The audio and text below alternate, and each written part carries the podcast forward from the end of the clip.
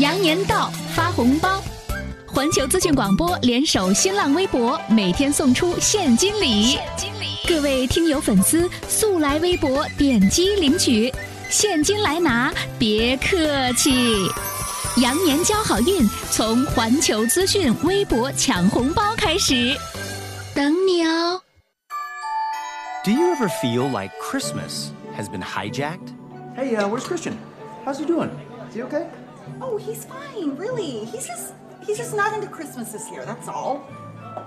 By all the commercialism and those who want to replace Merry Christmas with Happy Holidays or Season's Greetings, whatever that means. You okay? This is not what Christmas is all about. Some want to pull down every manger scene.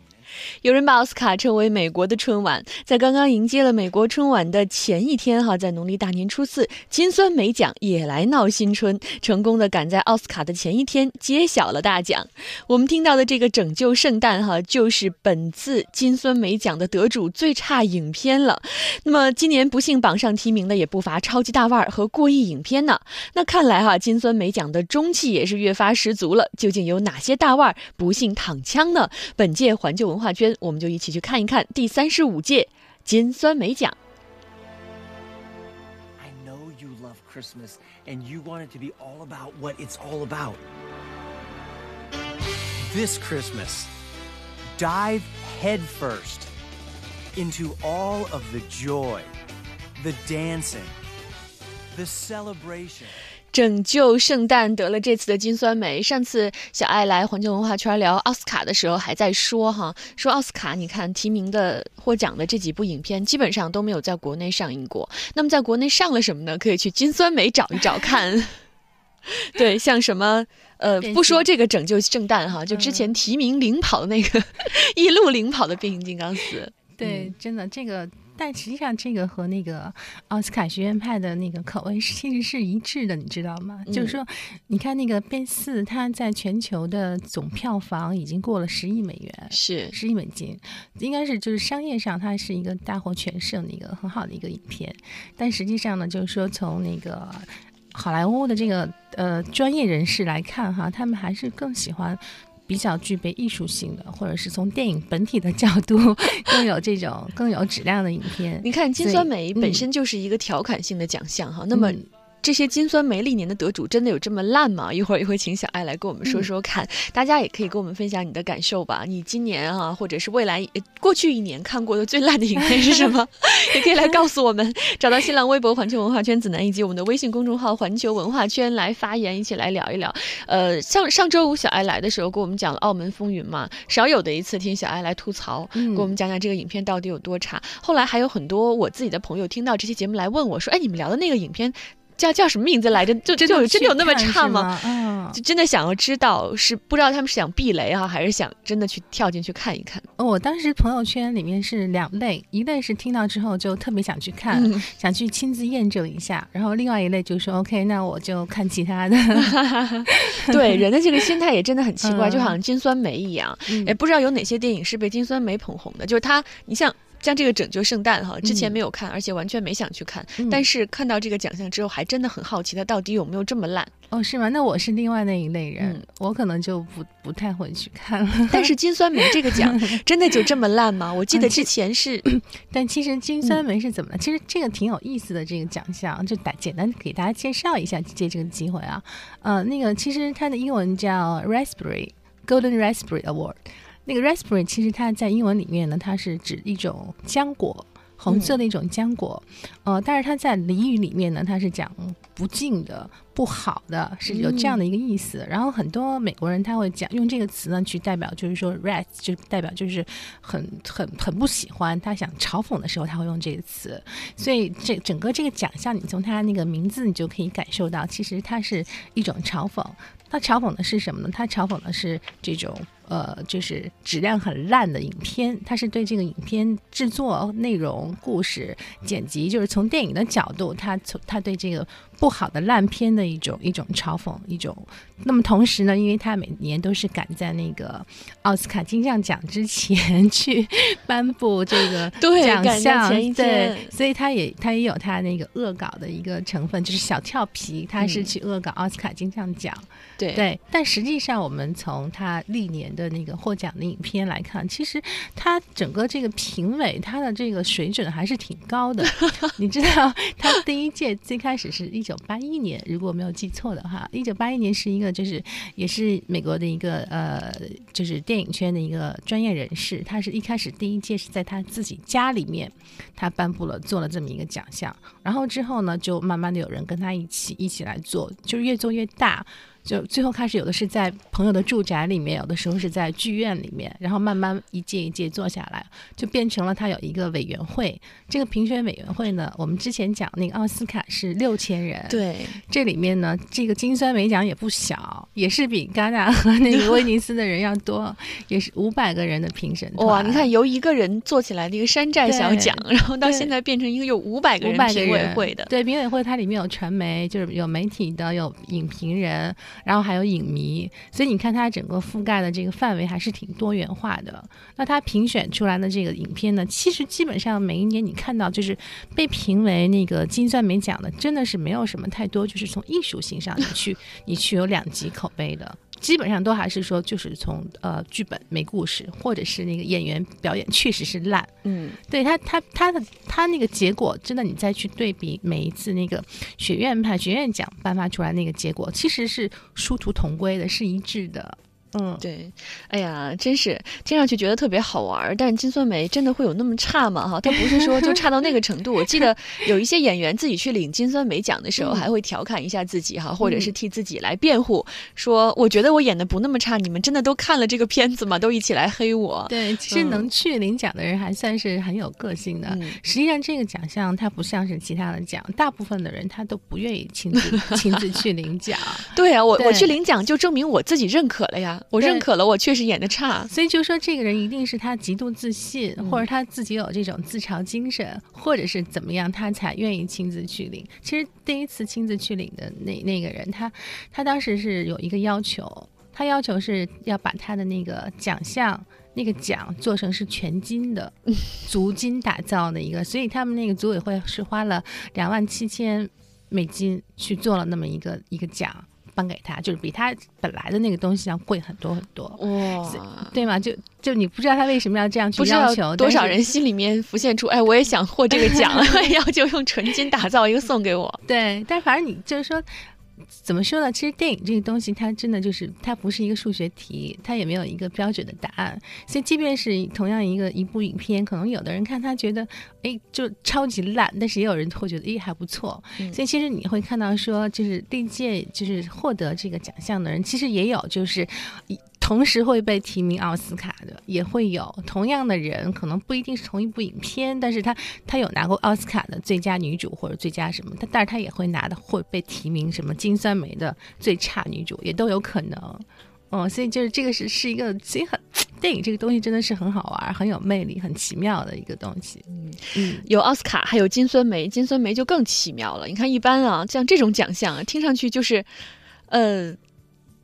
这是一个什么样的东西？它的初衷是什么呢？就是就是调侃这一就是年的电影。嗯，他除了调侃哈，其实他更多的我觉得他还是为了去那个支持真正的好电影。嗯所以他会把最他们觉得最烂的电影评出来。你知道最开始他们做那个金酸梅奖的第一季，就是最开始的网页的时候，它那个网页都没有做的特别完整，它里面看起来就是一个什么很多 HTML 那种格式代码什么的。哦就你上去一上那个网站，你会发现说，哎，这个东西太粗制滥竽了，都没有做完。但实际上，它那个网页是故意那样设计的，它就是为了去讽刺说很多很多的影片或者伟大片或者烂片，你们这个东西都没有做好，甚至是好像是感觉你都没有完工，你就你就有脸拿出来给观众看，所以他他有很多他那个嘲讽或者是怎么样的地方。嗯，但是我觉得他们的初衷真的是为了支持真正有艺术价值的、真正的好电影能够更多的出现在观众的眼前。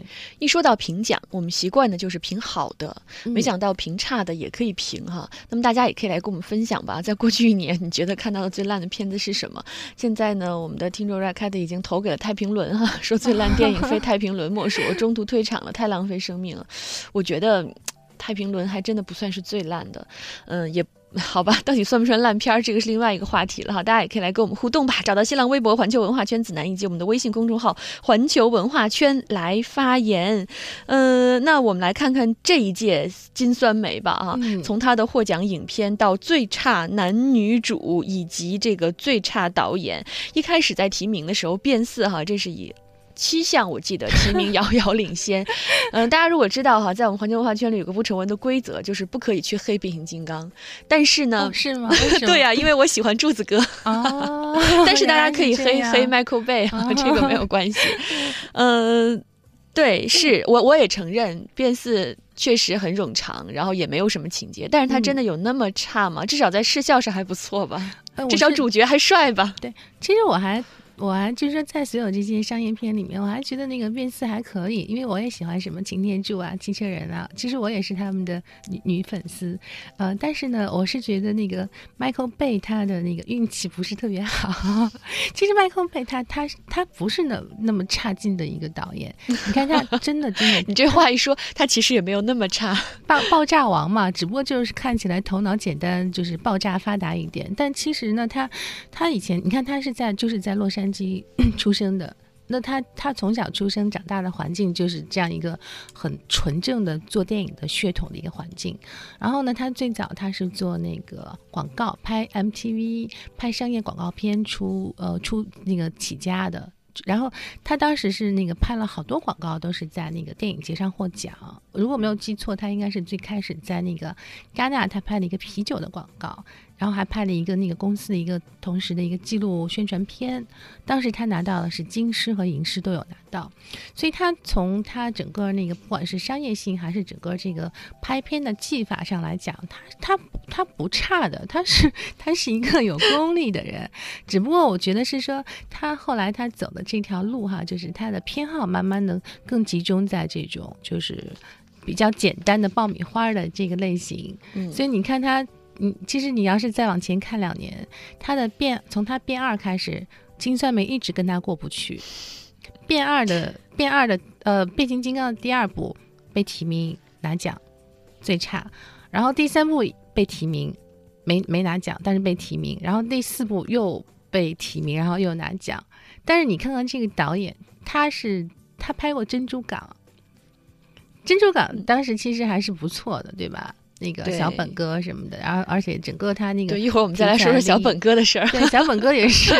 小本哥也是对，小本哥这次还不错，这次还拿到了一个救赎奖。嗯对，所以其实我我觉得 Michael Bay 他是一个因为选选材的问题，他他选了这样的一个类型，那你可能就是说，那金赛美，你看奥斯卡就是学院派就会觉得说，我我们其实还是想坚持我们的艺术水准，所以对于这种。超级有票房的这种好莱坞商业大片，特别好吃的咸湿爆米花，我们是不感兴趣的。嗯那那边金酸梅的评委会，其实他真的是在遥相呼应，你知道吗？你看他每一年锁定的都是这种，就这种商业这种爆米花很容易被他锁定。对，对，但是我不知道为什么 Michael Bay 会会这样子。像去年的那个最烂、最差导演和最差剧本，其实是被今年的那个《银河护卫队》的那个导演被他拿的。我 我其实看《银河护卫队》的时候，我觉得其实挺差的那个片子。呃，我不知道为什么很多人就很喜欢，我觉得这可能就是个人的那个喜好不一样。对我们嗯看的就是欢乐哈，像我就觉得《银河护卫队》还挺你还觉得好看的，还不错因为你的心理预期就是这样的嘛。对吧？我希望看到一个这样的故事，而他在一个这种呃拯救拯救世界哈、拯救银河的故事中，又加入了一些搞笑的元素，对它就是有搞笑，然后有不太一样的这种复联的一让你些能看下去。因为我我当时就是我上次看就是正好在那个在那个加州看的那个戏院里面，就是那些老外真的就你觉得特别简单，他们就是拿着爆米花可乐，就是从头哈哈哈哈笑到尾。然后我当时就有点跳趟，我我就觉得 没有那么可笑，也可能是我当时也是可能是有很多俚语语言的问题，我可能嗯感受不到他们那种直观的感受哈。但是我是觉得他他是还还可以，就是挺好玩的，而且他打了一个怀旧牌。嗯，他那个里面他有很多那个怀旧的那个七十年代、八十年代的歌曲，对吧？对对，然后他有劲歌金曲金合集金曲合集，然后他有一些对白啊，确实一些小桥段，但其实我我我是觉得挺庸俗的，我个人觉得挺庸俗的，但今年就没有给他，去年是给他那个导演，但是我是觉得他那个风格是一样的，哎，我觉得如果烂片儿看多了，你就会发现庸俗已经不算是什么罪了。对对对，但 能把故事讲清楚就已经不错，能让人看下去不至于中途退场，这就已经不算是烂片儿了。是，但所以之前就是说很多东西没故事，你知道吗？但是我我刚刚是想说，你看，就是他那个 Michael Bay 就比较倒霉。其实像他这种这种爆米花的片子，其实很多的，对啊，但可能你像人怕出名，猪怕壮嘛。他就是因为票房太高，风头太劲了，就被金酸梅这帮人盯上了。嗯，可能他就是比较商业吧，里面的一些植入啊也比较多，而且确实他就是这种就是爆炸呀、就是这种简单直白的东西比较多。它不像复联，它像就是或者像其他这种漫威的超级英雄系列，他每每一个超级英雄系列，他每一个人出来，他不管是黑寡妇还是谁，他都会有一群固定的粉丝群体。然后呢，那每一个人他都有他自己的一个故事，他还是有一些他的那个情节，或者你可以用这种粉丝情怀在里面的。那这变形金刚它就是就是汽车人嘛，就是小男生或者是男孩子那种那种那那种很简单的东西。但是你要真是说从讲故事上来讲，那刚子楠你用了一个就是很冗长这个词啊，它确实它它这个故事它你就你你你没有什么太多的故事可以去去去看，所以他就是就没办法就拿到最佳的呃最差导演奖。所以像我自己看变四的时候，是把它当偶像剧来看的，嗯就是只要一出来擎天柱或者出现其他汽车人，对对对我觉得哎好好看。对就哪怕是不管他在他在干什么，他在说什么，只要嗯看他这张脸，我就很高兴。对，所以其实像咱们两个就绝对不会把这个奖给给变四，对吧？对呀，你知道，我不知道，你看我之前跟你提过那个《饥饿游戏》，我那天没来做哈，嗯那个《饥饿游戏三》，就那个片子就很差，你觉得比变四差？我觉得比变四差，因为他那个他那个片子，大家来的时候其实期望值都很高嘛。嗯我记得去年的时候，我来跟你们聊的《饥饿游戏二》，你记得吗？嗯，咱们当时聊《饥饿游戏二》的时候，我当时还特意的就是说了很多他，我还挺赞赏他的那个前期预热的营销。我们当时有谈到说，对，他游戏到对对对，他不光是把他之前的书迷的和和第一部的影迷集结起来，他还用他还想通过这种时尚元素的这种营销，他想去把那个其他的一些，比如说喜欢时尚的人，把他把他吸引到这边来，因为他那个影片里面有涉及到那个就是 Jennifer Lopez，他不 Jennifer 他那个他的那个。战衣战袍嗯，它有一套裙子，就像婚纱那样的裙子，特别好看。然后很多那个时尚杂志，他们在最开始他们就捆绑做了一些这样的一些营销。我我我记得当时我们聊这个影片的时候，其实对三都是很期待的。对啊，但是看完了那个《饥饥饿游戏三》之后，你会发现它就是一个，就两个小两个小时就没讲什么东西，就是一个过渡的一个或者说他完全没有必要把最后一部分成两部来拍，对有一点圈钱、你撑时间的嫌疑了。没错，你看到最后，你才发现他什么都没有讲，就说了一句话，就是传媒对于这个这世界的影响。但其实这一句话他在第一集和第二集里面已经说过了，所以所以我觉得这是真的是挺烂的。嗯但是他可能就是说故事烂，但是演员的表演其实还 OK。哎，那如果要评金酸梅的最差影片，你是会给《饥饿游戏三》吗？呃，我说实话啊，其实这个奖你让我来评，我觉得我还没有太好的资格来评，因为很多烂片儿都没有看过。，对，因为我我我还说实话，我觉得我那个在看片子，就是我在选片的时候，我还挺有直觉的。我直觉一般就是会觉我会有有一个东西会告诉我，比如说我看他的那个海报，或者是嗯大概我我会有一个直观的感受，所以我还好像，而且我我比较喜欢就是就是。偏艺术类的，或者是类型类型片、风格片比较多，所以那样的片子其实还倒很少和这个重叠在一起。嗯，嗯，踩雷踩的比较少，所以小爱还是更擅长给我们预测奥斯卡。对我只能是说，我看过电影里面，那我看过电影里面，我觉得去年我觉得特别难看的就是，呃，那个《银河护卫队》，然后《饥饿游戏三》，我也觉得真的挺差的。哎呀，那就说明你看国产电影看的真的是很少哈。你知道吗？就 是金三美，金三美奖，它还好，它它只是针对它美国本土的影片。哎你知道吗？在国内有一个奖叫金金扫帚奖，陈金松嗯办的那个，对，那个还不错，好像外媒对他评价还挺高的。这次领跑的是《小时代》嘛？嗯，小时代，对，其实他，我觉得他应该支持他，应该支持他来做这个事儿。哎呀，嗯不过好吧，我又要开始吐槽了。嗯 我觉得嗯相比而言，《小时代》也没有那么烂。我指的这个相比是比起我在之前又看过的一些电影，嗯嗯、我们就这样黑它好吗？嗯，呃，当时在看有一个地方的时候，有有评哦，论说，你后来去看了？对对对，哦有评论说，如果说《小时代》是一个 PPT 的话，那么有一个地方就是从一个 PPT 里面摘出了几几页不着四六的拼在了一起，哦是啊，确实会有这种感觉。对，而且现在就是国内电影有一个误区，嗯，我我就觉得国内现在电影它更多的它不是在做电影，它是在做营销。嗯，现在很多电影营销公司就把它看作一个市场嘛。嗯，这几年中国国内电影营销公司成长特别快，然后他们其实有很多很多的手法或者很多的方式，其实他们可能会想的比比国外的一些大的一些推广公司更接地气。接地气的意思就是说，动作可能会更快，决策会更快，但是做的一些事情可能会更让你瞠目结舌，或者是更能够让大家去联想到平时普通的生活。所以其实他们在这一块儿，就是从营销的角度，他们是做得很好。但是呢，我觉得可能大家会在做营销、做宣传、做预热的同时，大家可能会不知不觉的会稍微的忽略一点，就是我们是来看电影，其实电影这个东西还是要拿作品来说事儿。嗯，有的时候你就是前期过度宣传做太多的话，也可能会你把你把那个期望值会架设的很高，所以所以观众来了，比如说子楠，你当时我记得你当时特想去看有一个地方，对咱俩聊了半天，你还是去看了对，啊。所以你其实去看的时候，你是你心里面其实是有一个期预期在那个地方。对呀、你想我为了他把《甜蜜蜜》都排到第二天去看了，你看甜第二天看《甜蜜蜜》，对。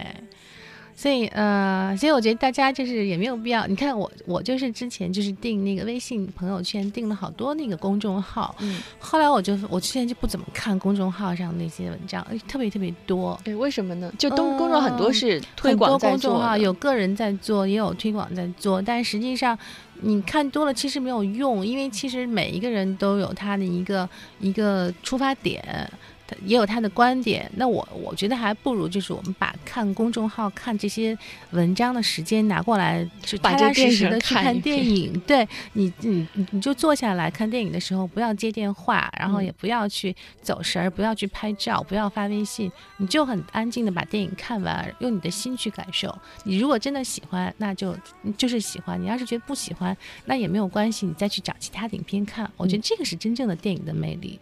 所以还不如让小爱直接开个公众号哈，就给我们推荐好看的电影儿。呃，别以为观众买账就成了好导演，这是辛金酸梅想要告诉我们的哈。嗯别以为你票房高，你就可以继续毒害我们的电影艺术。嗯那大家也可以来跟我们分享吧，在过去一年你看了哪些烂片啊？可以尽情的吐槽。找到新浪微博环球文化圈子楠以及我们的微信公众号环球文化圈来发言。今天是影评人小爱陪伴着大家，一会儿见。